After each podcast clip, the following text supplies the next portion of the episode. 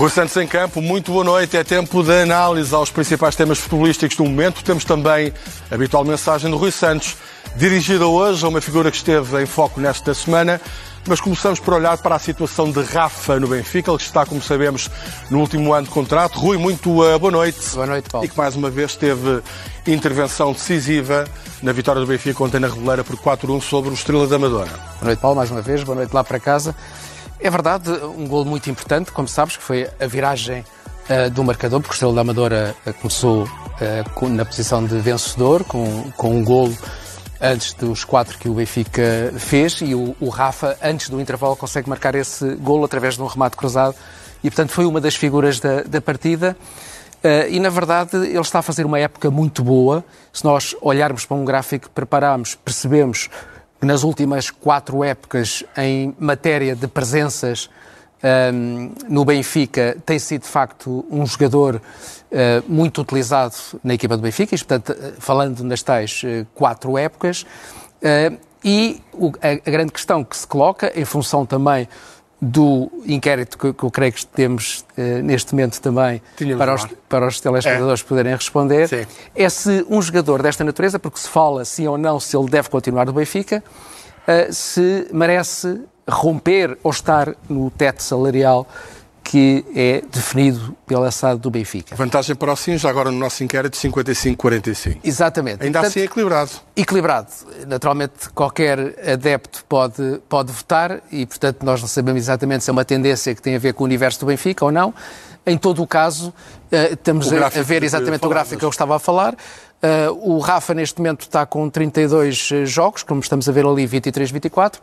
E o que pode acontecer é o Rafa, esta época, poder superar os números que nós estamos a apresentar e que tem a ver com os jogos realizados uh, por ele desde que está no Benfica. E, portanto, como se está a ver e eu estava a dizer há pouco, últimas quatro épocas significativas em termos de presença e, portanto, a grande questão é saber se o Rafa merece ser o mais bem pago uh, do, do, plantel do Benfica e essa é a ou questão não. neste momento porque ele está no último ano de contrato. Sim, certo? muitos, muitos acham que, que sim e, portanto, uh, associam o Rafa a uma espécie de Sport Lisboa e Rafica, no sentido de Rafa fica.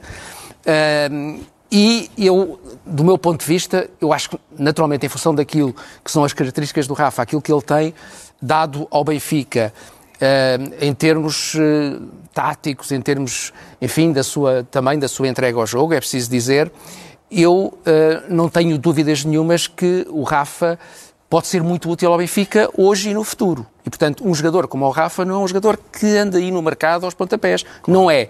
E, portanto, apesar dos 30 anos? Apesar dos 30 anos, porque eu, apesar de perceber que estamos a falar de um jogador que tem umas características que apelam muito à velocidade, e a velocidade muitas vezes vai-se perdendo naturalmente com a idade, eu, no entanto, uh, percebo que o Rafa mantém essas características absolutamente intactas e, portanto, um jogador desses que consegue fazer da sua velocidade explosiva uma das suas armas principais, que são raras no futebol, eu acho que o Benfica deve olhar para isso com atenção. Agora, também te digo que em termos daquilo que são alguns dos jogadores do Benfica que não estão no teto salarial e mereceriam estar no teto salarial, embora estas coisas, como nós sabemos, há vários fatores que têm a ver com a idade, têm a ver com o, tempo de chegada à primeira equipa, mas eu dou-te vários exemplos. Eu acho que um jogador que todos os adeptos e sócios do Benfica entendem que mereceria estar no teto a romper ou, ou a bater com a cabeça no teto salarial, seria, por exemplo, o João Neves. João Neves. O João Neves, que é de facto um jogador que diz tudo, não apenas pelo percurso, é um jogador da casa. Os, os, os, hoje em dia há aqui uma. uma discrepância entre aquilo que é a visão do futebol, da sua indústria, que está muito mergulhada nos milhões, e aquilo que é a visão dos adeptos. Eu não tenho dúvida nenhuma que os adeptos adoram o João Neves e adoram todos os jogadores que têm aquele tipo de perfil, que nascem, digamos, na António formação. Também, e o António Silva, por exemplo. E, portanto, eu acho que jogadores claramente que mereceriam. Estão longe disso, até porque estão, o Benfica. Estão muito longe. Estão muito longe disso, até porque o Benfica tem definidos patamares e níveis, não é? Níveis uh, de salariais e, portanto, tem isso uh, mais ou menos definido. Mas vão, vão, vão ter o seu tempo de mercado e vão ter o seu tempo de afirmação também no espaço internacional, não tenha mais pequena dúvida. E, portanto, jogadores como o João Neves ou o António Silva, por exemplo, eu acho que são jogadores que dizem muito à comunidade benfiquista. Quem merece, por exemplo, também, e não está, um jogador que custou 13 milhões de euros é o Austin. O que para mim foi um jogador barato. Na altura, quando ele chegou, tu lembras-te, muitas dúvidas, muita desconfiança em relação ao Austin. Austin é, de facto, um jogador de rendimento, de rendimento singular. Uh, por exemplo, quem não está a merecer uh, Coxo, custou 25 milhões de Ainda euros ontem substituído uh, mais uma vez na Reboleira. E porquê? Se bem que muitos dizem que não está a jogar na posição que deveria. Mas a questão, eu acho que isso pode ter alguma influência, mas não é tudo. Repare-se que o, João Neves até a, lateral, a falso lateral já jogou e sempre com, com algum rendimento, embora naturalmente quem não tem características para jogar no corredor uh, recente, não é? Mas isto para dizer, por exemplo, Austin é um jogador que eu acho que mereceria estar no topo. Não está, mas podia estar em função daquilo que é o seu rendimento. Juntando, por exemplo, ao António Silva e ao João Neves. O Cocosu, por exemplo, está lá mais perto, não é? E, no entanto, custou o que custou ao Benfica e não está a justificar aquilo que o Benfica uh, investiu nele. Uh, e, e, e, por exemplo, há, há, há, jogadores neste momento de menor rendimento que eu acho que também, uh, que se calhar estão a mais neste momento em termos de titularidade. Refiro-me ao Coxo, já referido, e também ao João Mário, que eu penso que baixou uh, bastante de forma e não compreendo neste momento, não obstante toda a sua qualidade, como é que ele ainda mantém a, a titularidade. Há outra questão associada aqui, que tem a ver com o facto de uh, o, o, o, Rafa, está-se a falar um bocadinho do Rafa, uh, e o, o presidente Rui Costa e a SAD do Benfica não se podem esquecer que houve um jogador que esteve até ao limite, e falou-se muito uh, dessa situação em termos de re, uh, renovar, dar aquilo que o. Que estamos a falar do, do Grimaldo, não é? Dar aquilo que o Grimaldo claro. pedia, sim ou não. E, portanto, esse exemplo é um exemplo que deve fazer refletir o presidente Rui Costa e a SAD do Benfica, no sentido em que repare-se nas consequências que teve o facto. Bem sabemos que o Grimaldo tinha a cabeça feita para a saída, Pois, é, é importante havia... também saber qual é a vontade do jogador. Pronto, é? mas também Aliás, pode ser havia dúvidas sobre sim ou não, uh, enfim, pagar aquilo que o Grimaldo uh, queria. Repare-se no problema que, que, se criou. O Ristich, como nós sabemos, entrou antes do Grimaldo sair, mas também já era uma aquisição eh, já a pensar na eventualidade do Grimaldo sair claro. e entraram depois disso, depois do Ristich, mais três laterais esquerdos. Estamos a falar de dois empréstimos, não é? Um, portanto, o, o Bernat e agora o, o Carreiras, não é? Uh, e, o, e, e o Jurasek custou 18 milhões de euros. Então, repara, se nós associarmos aquilo que são, para além dos, dos ordenados, aquilo que o Carreiras para, para ficar no Benfica, o Benfica tem que uh, acionar a opção de compra, que são mais uh, eh, 6 milhões. Estamos a falar de 24 milhões de euros. Repara, se dar o dinheiro ao, ao Grimaldo, se não justificava uh, deixar de ter essa dor de cabeça enorme, que aliás o Benfica neste momento ainda está a ressentir-se disso, Sim. porque ainda não conseguiu afirmar o lateral esquerdo, Carreras, que, que, em princípio será o Carreras, ontem, não, é? não jogou Vamos ontem, ver. por exemplo, isso é outra questão relacionada também com as opções e com aquilo que o, que o Roger Schmidt quer para o Benfica e muitas vezes demora um bocadinho. Uh, e depois há uh, outras questões relacionadas eh, mas isso penso que podemos falar um bocadinho mais à frente, que é a gestão dos pontas de lança. Sim, não, vamos falar já agora. Ah, muito uh, bem. Avançamos para Musa. Amanhã, como sabemos, fecha a janela deste mercado de janeiro. Uh, tudo indica que ele vai sair para o Campeonato Norte-Americano, aparentemente para o Dallas, Sim. porque é um negócio possível para o 10, Benfica. 10 milhões de euros, mas há aqui é? alguma contradição, digamos aqui, naquilo que são as declarações de Roger Schmidt semanalmente. Ou este... após os jogos, ou antes, este, umas vezes este é, é necessário, um outras vezes não é. O, o Benfica resolveu um, um, problema uh, a prazo muito bem na baliza, mas tem algumas uh, semelhanças com uma certa inépcia na resolução destas, destas situações. Eu, por exemplo, quando eu vi o Musa a titular no jogo com o Estoril da Taça da Liga, disse, há qualquer coisa aqui que não está a bater certo. Das duas, uma. Ou não falam, ou internamente não falam uns com os outros, porque se como se está a confirmar, o Benfica estava em processo negocial de vender o Musa pelos tais 10 milhões de euros, das duas uma, quer dizer, se o Musa não vinha sendo utilizado, se o Benfica tem um problema em termos de extrair rendimento de um, de um lote significativo de pontas de lança. E, como tu sabes, para além do defesa esquerdo, uma das questões... É o ponta de lança. É o ponta de lança. Tem sido um elevador, como eu tenho dito aqui, umas vezes para cima, outras vezes para baixo. Quer dizer, numa altura de difícil gestão da utilização do ponta de lança, com Barco Leonardo a chegar, com o Artur Cabral a tentar impor-se, meter o Musa, que não vinha jogando, nem vinha sendo solução para uh, Roger Schmidt pareceu-me absolutamente inadequado. A partir do momento em que se sabe que está a ser negociado, então uh, os outros pontas de lança o que é que acham, o que é que podem achar relativamente a isto? Quer dizer, ou, ou, não, ou não leem notícias, ou não lhes contam nada, e, não, e, não, e para, para eles é indiferente. Mas não é. E, portanto, eu acho que isto foi muito mal gerido também porque obviamente ele não devia ter jogado, não devia ter jogado com, com o Estoril. Foi titular de forma surpreendente. E, e, e portanto, eu, a minha leitura uh, foi esta, que é, uh, eu acho que o, das duas numéricas que eu estava a dizer, ou não falam internamente, ou o Roger Schmidt quis dar um sinal ao presidente do Benfica de que contava com e, a, ele. e a SAD que contava com ele e, portanto, que não concordava com a saída dele. Uh, é uma hipótese, mas na verdade, uh, havia pontas de lança a mais claro. e era preciso fazer algum Há quatro eu, nesta altura, eu, não é? eu, do meu ponto de vista, o, o, eu sempre disse aqui, achava que o Musa uh, não é um ponta de lança para aquilo que o Benfica sonha em termos da sua dimensão, e estamos a falar em dimensão nacional e internacional, embora uma coisa seja a exigência no plano doméstico, outra coisa é a exigência no plano internacional. Eu achava que não era, mas no plano daquilo que eram as disponibilidades no plantel do Benfica, o Musa, para mim, estaria sempre numa posição melhor do que aquela em que Roger Schmidt o colocou.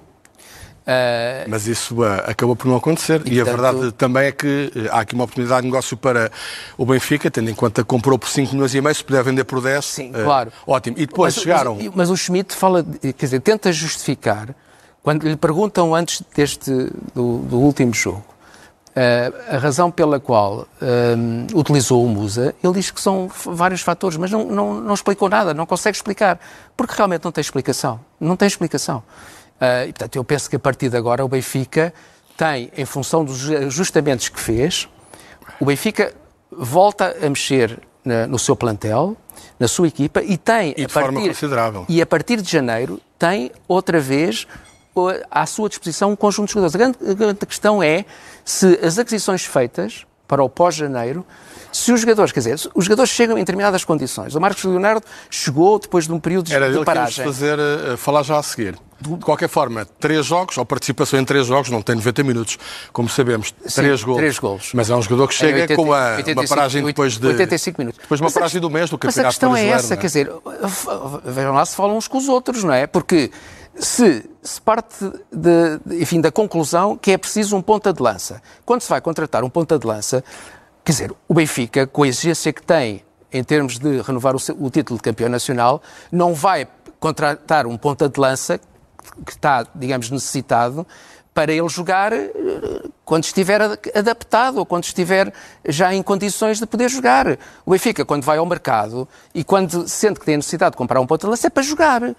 Se o treinador depois não o põe, há qualquer coisa que não bate certa.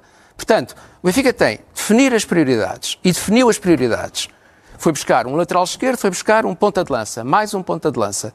E, portanto, esses jogadores têm que estar em condições de jogar. Senão não faz sentido. Que é para abril, quando as coisas já estão, quer dizer, a, a época já está mais adiantada, sob pena de estar tudo perdido. Uh, portanto, eu acho que estas coisas têm que ser todas muito bem pensadas e, quando se decide, tem que se pensar nestas coisas todas, penso eu. Avançamos precisamente para outro uh, ponto de dança, neste caso para a figura deste Rui Santos em campo.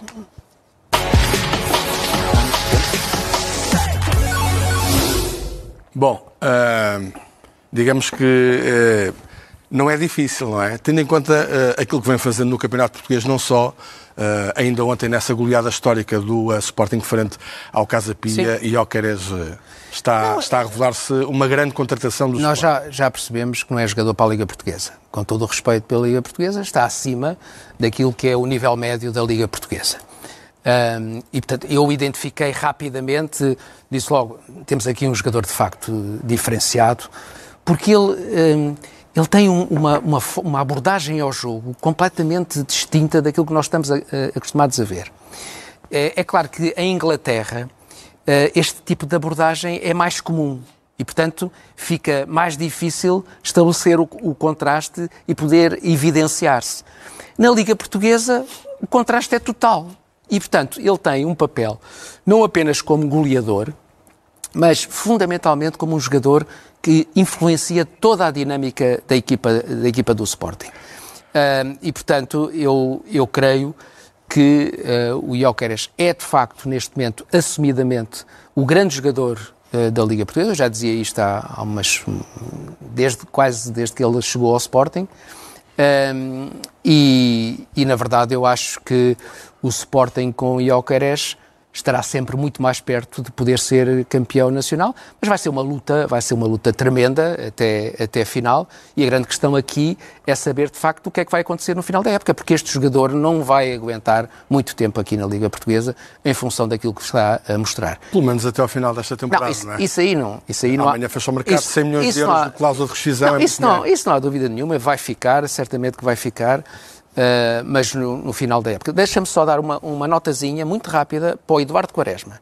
Não foi por causa dos 8 a 0, porque naturalmente um, um jogador que é defesa central, uh, que, uh, enfim, num jogo em que a defesa contrária não mostra grandes atributos, não é por isso, é porque eu acho que o Eduardo Quaresma, que já sofreu imenso, está a crescer muito eh, enquanto jogador e com esta mentalidade passa a ser um, pode ser um jogador de, de, de milhões. É, e não nos esqueçamos já agora que o Diomandé está uh, na Taça Africana das Nações e nesta altura não está a jogar. Portanto, quando regressar, será mais difícil mais de difícil, resgatar esse difícil. lugar Eu ao Eduardo Quaresma. O Eduardo uh, cresceu muito em termos de mentalidade, acho que era o problema dele.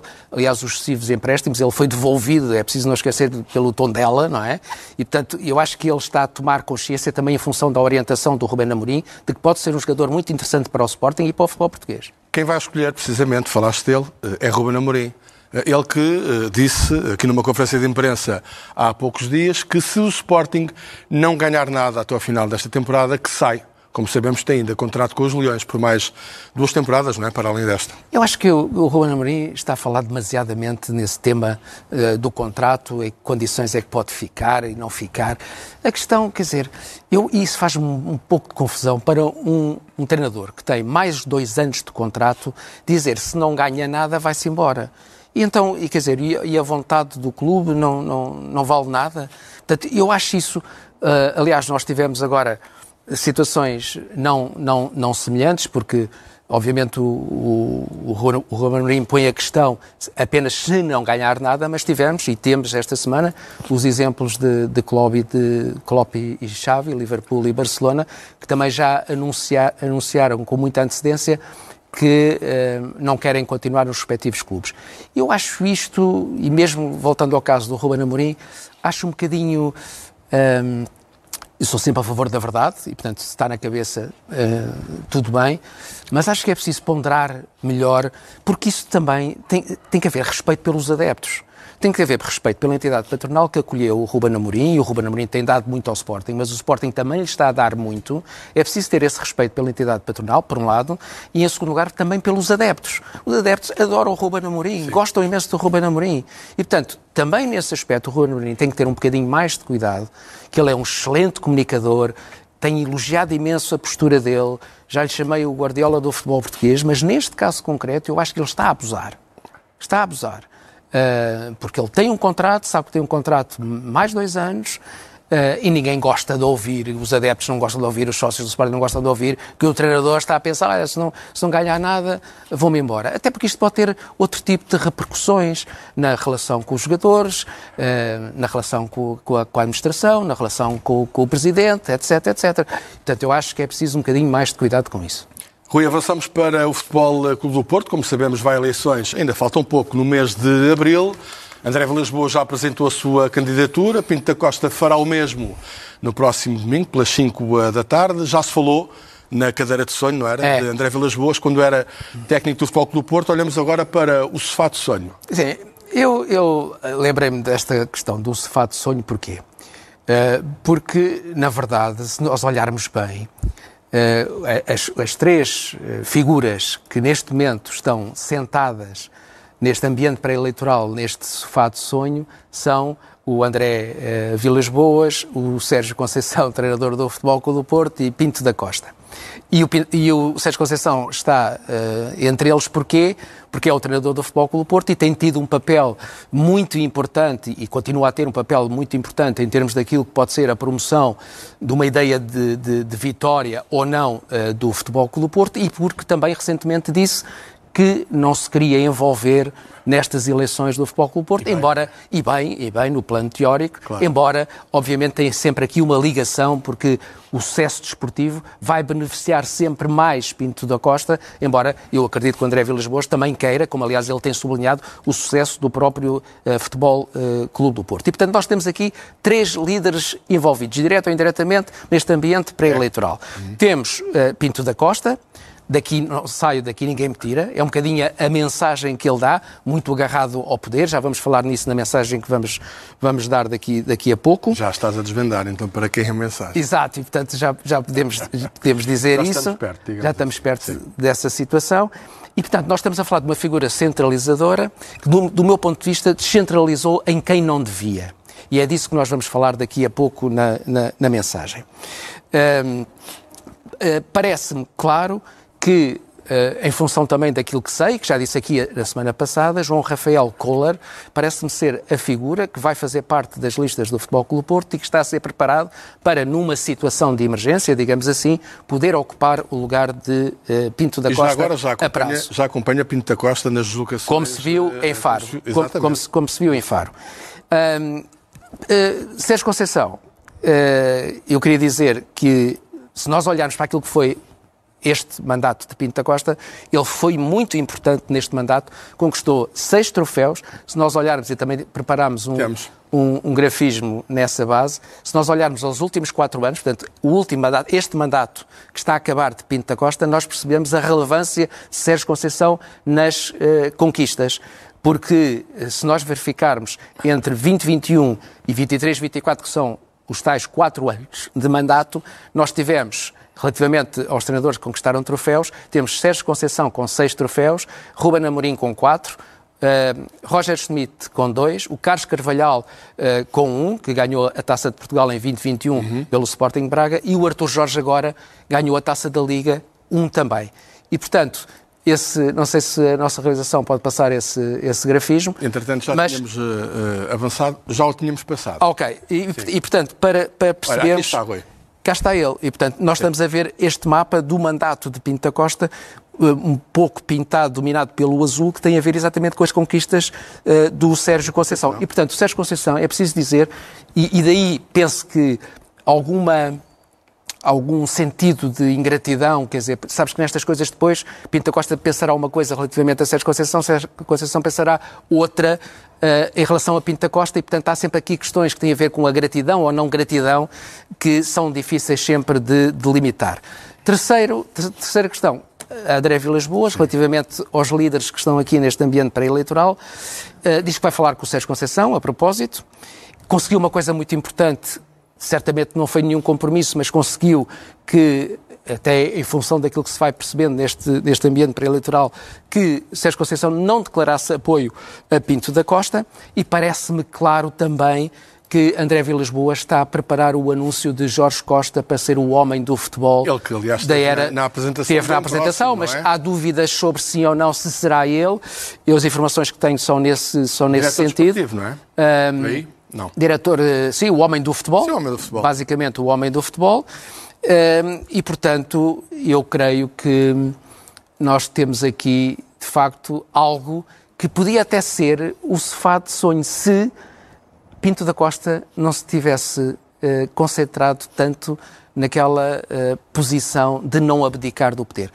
Isto é, se Pinto da Costa preparasse a sua sucessão, até podia dar-se o caso de Pinto da Costa não ser um executivo, o André Vilas Boas poder ser o, o presidente executivo, digamos assim, e Sérgio Conceição o treinador. Portanto, é isto que podia uma, ser. Uma o, e este, este podia ser, de facto, o de sonho para o Futebol Clube do Porto, que eu tenho quase a certeza que muitos adeptos uh, aplaudiriam. Falaste já, uh, por mais uma vez, de Sérgio Conceição. Olhamos agora para o papel que ele terá, obviamente, e que tem na equipa portista, que depois do jogo, uh, frente ao Boa Vista, no estádio do Bessa, Sim. o empate a uma bola parece que, é uma... que encarrilhou, não é? Eu acho, assim, eu acho que é uma clara... Até ao nível das exibições. Sem dúvida. Eu acho que há uma clara diferença entre o Futebol Clube Porto até ao jogo do Bessa. No jogo do Bessa, eu acho que até o próprio Sérgio Conceição não esteve bem relativamente à equipa que apresentou uma, uma equipa muito virada apenas para partir pedra. E eu acho que depois do jogo do Bessa, nós tivemos um Futebol do Porto, em função da introdução de jogadores mais criativos no 11 principal, um, uma equipa que não deixou de competir, mas passou a ter preocupações também em jogar. Parecem coisas uh, uh, semelhantes, mas são diferentes. Uhum. Uma coisa é competir, outra coisa é jogar. E, portanto, eu acho que nessa conciliação entre o competir e o jogar, o Futebol Clube Porto ganhou muito com isso. Estamos a ver aquilo que foi o 11 inicial do Futebol Clube Porto neste jogo em Fário e tem a ver exatamente com essa conciliação. Repara que por trás de Evan Nilsson, que está muito bem sem o Taremi, e portanto isto foi uma evolução muito interessante até do ponto de vista da caracterização do sistema tático do, do, do Porto de Sérgio Conceição, três, dois jogadores muito importantes. O, o, o, Sérgio Conceição teve muitas dúvidas em estabilizar Nico Gonzalez ao lado da, da Lanvarela. É a melhor dupla de centrocampistas, claramente. Ele rodou, como tu sabes, outras, outras soluções, mas esta é a melhor dupla. E depois, três jogadores criativos atrás de Evan Nilsson, Francisco Conceição, PP e Galeno. Portanto, houve aqui introdução de maior criatividade. Significa que o Porto joga mais do que compete. Eu não estou a dizer joga mais no sentido daquilo que jogava antes destes ajustamentos. E isso favorece o Futebol Clube do Porto. Tempo agora, Rui, com, para... Só, só com uma, uma, uma nuance que eu penso também que é muito importante. O Futebol Clube Porto está a provar nestes últimos jogos que, olhando apenas para o lado tático, organização e exibicional, é melhor do que entrar em campo com aquela ideia de conflito, de conflituar, de, de criar uh, dificuldades até no plano da arbitragem, etc. Este Futebol Clube Porto é um Futebol Clube Porto que se recomenda. Tempo agora, Rui, para a tua habitual uh, mensagem. Já deixaste uh, entre linhas para quem é dirigida no dia de hoje. É dirigida a Pinto da Costa, o ainda e atual presidente do Futebol Clube Porto.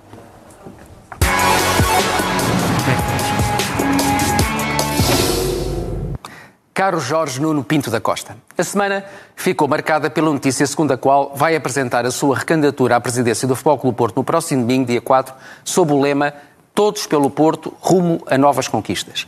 É reconhecido, e cito, que chegou o momento de lançar o Futebol Clube Porto para uma nova era, mantendo o inabalável espírito de vitória que nos caracteriza. E é definido, volto a citar, que o Todos pelo Futebol Clube Porto é um projeto de renovação que irá redefinir o patamar competitivo do clube, contando com uma equipa de gestão contemporânea comprometida em assegurar a sustentabilidade financeira e preservar o nosso espírito indomável. A recandidatura a um 16º mandato fala ainda de renovação e de um Porto Novo. Não é contraditório? Caro Jorge Nuno Pinta Costa, a necessidade de mudança, mais do que a intenção agora proclamada, vem com pelo menos 10 anos de atraso. Sentado confortavelmente em cima da noção de controle, não apenas do seu núcleo duro, mas também de uma ideia de repressão que gerou temores nos sócios portistas, verbalizada agora pelo seu principal opositor, André Vilas Boas, foi ignorando todos os sinais de envelhecimento de uma linha motora de atuação com mais de 40 anos, sustentada por uma SAD também envelhecida. É tempo de voltar a centrar as coisas. A sua liderança permitiu engordar quatro monstros. Primeiro monstro, o monstro das finanças permitiu a dilapidação dos largos recursos proporcionados pela venda de jogadores e pelas constantes participações na Liga dos Campeões, com sucesso assinalável numa galopante caminhada rumo à insustentabilidade financeira que neste momento quer inverter e que, curiosamente, um dos seus aliados, agora adversário Angelino Ferreira, lhe disse há mais de 10 anos que não era suportável sem efeitos arrasadores para a gestão financeira do Futebol Porto. Este monstro papou quase tudo. Segundo monstro, o monstro da falta de transparência, relacionado com a insustentabilidade financeira, permitiu que, em redor do Futebol Clube Porto, se instalasse uma espécie de circo de comissionistas com ações pouco claras, algumas das quais ainda hoje investigadas, que resultaram, em alguns casos, em aumento de poder junto à sua liderança. Este monstro abusou, inclusive, no ato de ignorar potenciais conflitos de interesses. Terceiro monstro, o monstro das claques. Um dos pontos mais sensíveis e que resulta da sua conclusão, gerada há décadas, de que para manter o seu Futebol Clube Porto controlado por dentro e por fora era preciso ter uma espécie de exército protetor, uma espécie de polícia de maus costumes, capaz de agir contra todos aqueles que pudessem colocar em causa a ideia dominante e hegemónica do seu regime. Uma ideia e um erro graves que ficaram desnudados na histórica Assembleia no dia 13 de novembro, a partir da qual aquilo que era dito em termos de análise crítica construtiva, passou a ter um aliado maior confirmado no terreno. Este monstro não podia ter tido tanta liberdade, mas aqui a culpa não é totalmente sua, é do país e da fragilidade das instituições. Quarto monstro, o monstro da comunicação.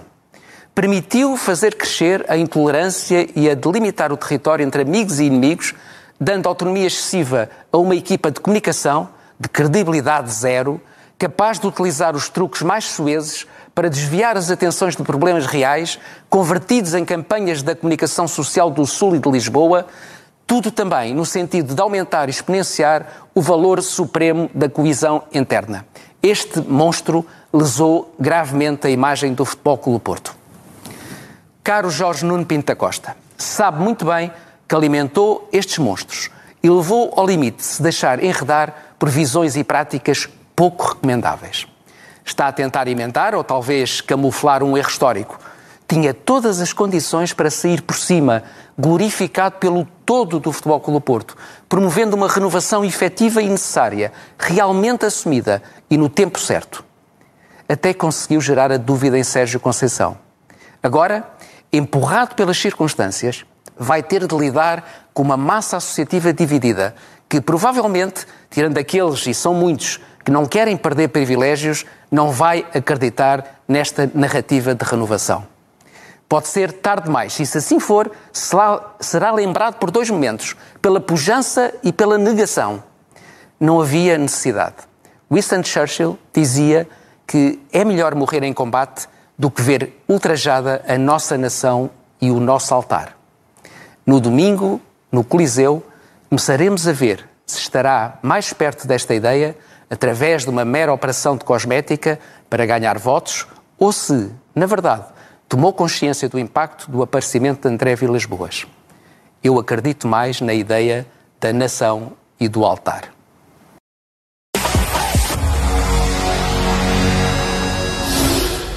Atualizamos ainda o resultado uh, do inquérito de hoje. Rafa merece ou não ser o jogador mais bem pago do Benfica? 55% dos nossos telespectadores dizem que sim, 45% por outra dizem que não. Rui, avançamos para uh, notas finais, digamos assim, neste uh, Rui Santos em campo. Taça da Liga, não é? Sim, para sublinhar naturalmente os méritos uh, do Sporting Braga, conquistou esta, esta Taça da Liga através de um golo excelente também do Ricardo Horta. Queria sublinhar que é muito importante para Arthur Jorge ter eh, conquistado esta, este, este título, este troféu, bem precisava dele, mas queria fazer um sublinhado também para quem perdeu, porque o Estoril foi a equipa sensação desta taça da Liga pelos resultados, não conseguiu ganhar ao Sporting Braga, Já tinha mas ganhou, o Porto para trás também. ganhou o Porto e ganhou ao Benfica, isso. e portanto nós temos que valorizar isso, mas sobretudo o trabalho uh, de Vasco Seabra, que uh, apresentou, tem apresentado ao serviço do Estoril. Houve ali uma, uma quebrazinha antes da, da taça da Liga, mas em todo o caso, uh, o futebol praticado pelo Estoril Praia é de facto de, de elogiar. E uma nota mesmo final para dizer uma coisa que hum, acho que já sublinhei neste programa, que tem a ver com o facto de Jurgen Klopp uh, deixar o Liverpool na, no final desta. Tinha mais dois anos de contrato, mais além deste. É um ano sabático, não é? Sim, e portanto, eu acho que ele está muito marcado ainda por aquilo que foi a má época do Liverpool na temporada uh, passada. Mas eu queria dizer que há, de facto, dois treinadores que eu admiro imenso. Um é Pep Guardiola, o outro é Jurgen Klopp. Uh, e, portanto, eu Uh, aquele ambiente à volta, naquele estádio mítico, onde eu também já estive várias Anfield. vezes, Nunca estive, mas gostava. É, é extraordinário, é um ambiente extraordinário uh, e, na verdade, um, o Klopp vai reaparecer, mas acaba aqui uma ligação de 11 anos com o Liverpool eh, uma relação extraordinária do ponto de vista daquilo que ele projetou, de comportamento, de relação com os jogadores e também do futebol que o Liverpool chegou a praticar. Claro. A época passada realmente não correu tão bem, mas queria naturalmente deixar esta. E esta fizeste muito final. bem. Ficamos por aqui, Rui, neste e obrigado, Santos Campo. Mais uma vez foi um gosto. Já se queria não perder o CNN Prime Time com a Ana Sofia Cardoso. Boa noite e até amanhã.